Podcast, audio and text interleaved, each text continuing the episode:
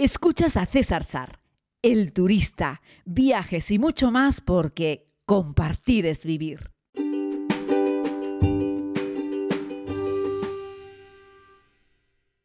Saludos querida comunidad, bienvenidos a este nuevo podcast de viajes y muchas más cosas que compartimos diariamente. Les envío este podcast en la madrugada entre el viernes y el sábado pensando en nuestra querida comunidad que está en Europa, fundamentalmente en España y también dentro del mismo, eh, yo creo que mayoritariamente en Islas Canarias, porque yo soy de allí, pero luego cuando uno se dedica a ver los números se lleva sorpresas y se da cuenta que al fin y al cabo somos una comunidad de cualquier rincón de España pero también tenemos comunidad en diferentes países de América Latina.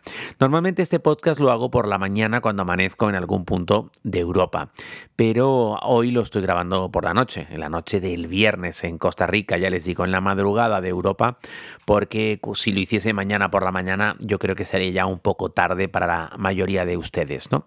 El caso es que les cuento esto porque me pueden notar un poquito cansado. Pasan algunos minutos de las 11 de la noche, pero pero fundamentalmente les quiero contar que este primer día completo de turismo en Costa Rica ha sido sensacional, ¿no? Sobre todo porque ayer, cuando llegamos al aeropuerto, les conté que tomamos un vehículo y nos fuimos directamente hasta las faldas del volcán Poas, donde amanecimos hoy, con una imagen preciosa, despejada, con unas colinas repletas de vegetación y de pastos y de árboles y en esos pastos hay un montón de vacas. Vacas fundamentalmente lecheras en esa zona, en esta zona del país en la que me encuentro. En otros puntos hay buenas vacas para dar carne. Y ayer noche tuve la oportunidad de cenar lomito, ese solomillo cortado transversalmente, eh, no en medallones, y que está tan rico y delicioso en este rincón del mundo. ¿no?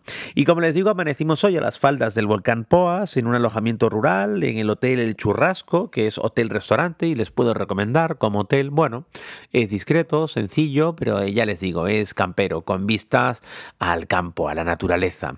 Y luego el restaurante, la verdad es que delicioso, realmente rico. Así es que por eso lo cito para recomendárselo. Tomen nota. El churrasco. A una horita o un poquitito menos del aeropuerto internacional de San José.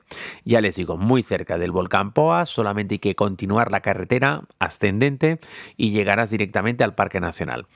Cosas que les puedo contar. Bueno, pues que ahora muchos de los parques nacionales de Costa Rica requieren una reserva online. Eso quiere decir que no lo puedes hacer eh, presencialmente. No solo la reserva, sino el pago del ticket para entrar. Que ojo, no son baratos, ¿eh? Y ya he escuchado a más de un viajero, me acuerdo mi amigo Marcos de la Gaveta Voladora, que me decía, César, tú siempre hablabas muy bien de Costa Rica y a mí me ha gustado, pero me pareció un país caro. Es cierto, cuando yo estuve hace 20 años no era tan caro, se ha ido americanizando la gran cantidad de turistas estadounidenses, yo creo que ha hecho que suba el precio, al igual que las cadenas, hay cadenas estadounidenses de todo tipo, tanto de comida como cadenas eh, hoteleras. ¿no?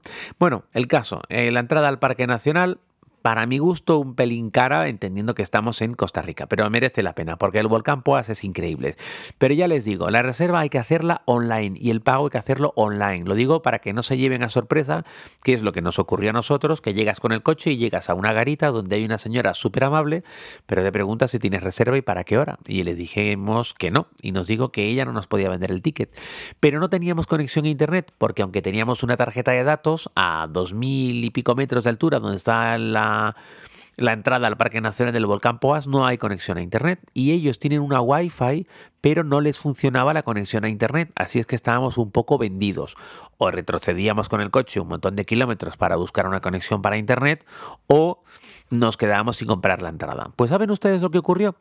Que la propia señora de la garita, la que da la información y la que comprueba tus reservas, sacó su propio teléfono móvil y nos lo prestó para que hiciésemos la reserva. ¿Esto qué nos cuenta?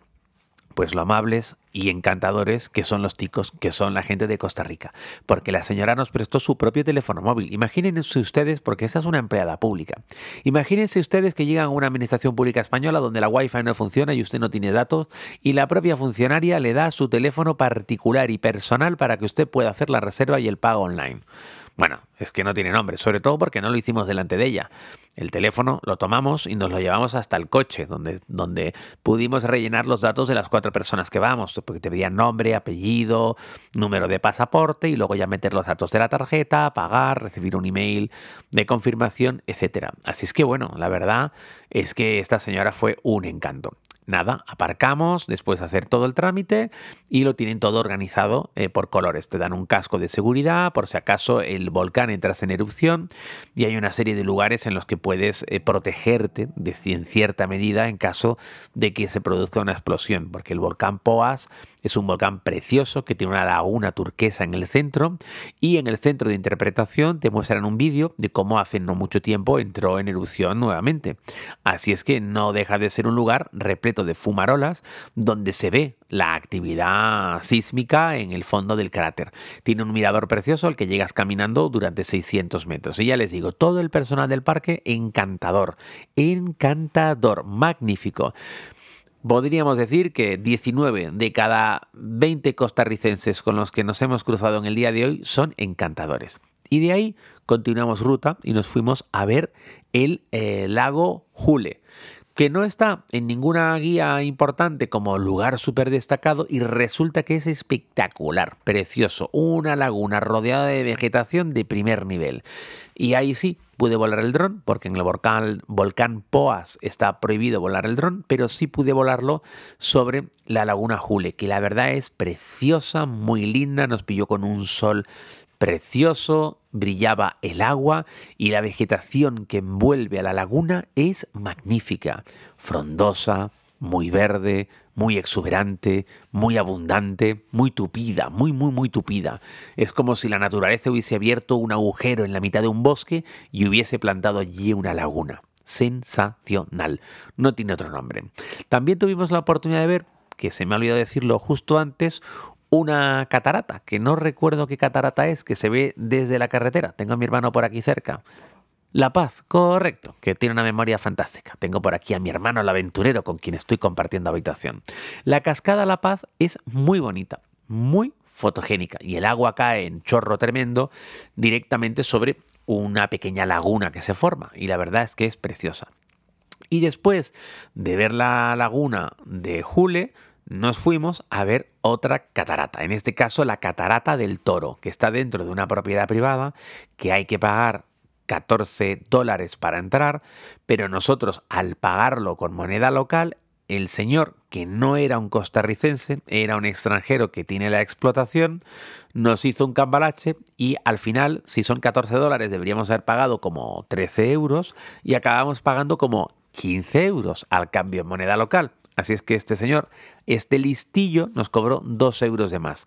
No estábamos ahí para discutir los 2 euros más, los 2 euros menos, porque se nos terminaba la luz, porque estábamos como una hora antes del atardecer y queríamos ver la catarata. Amigos, merece cada uno de sus euros. ¿eh? Es espectacular, la catarata del toro, que es preciosa, tiene una caída inmensa, también lleva un montón de agua, la puedes ver desde la parte superior, muy fotogénica, vas descendiendo distintas partes del nivel hasta que te la encuentras en el centro y después de bajar 300 y pico escalones llegas hasta la base de la catarata donde el agua te salpica, la sensación es magnífica y además no había ningún turista. Así es que fue algo mágico, especial. Es cierto que ya no quedaba prácticamente luz, pero aún así la estampa fue maravillosa.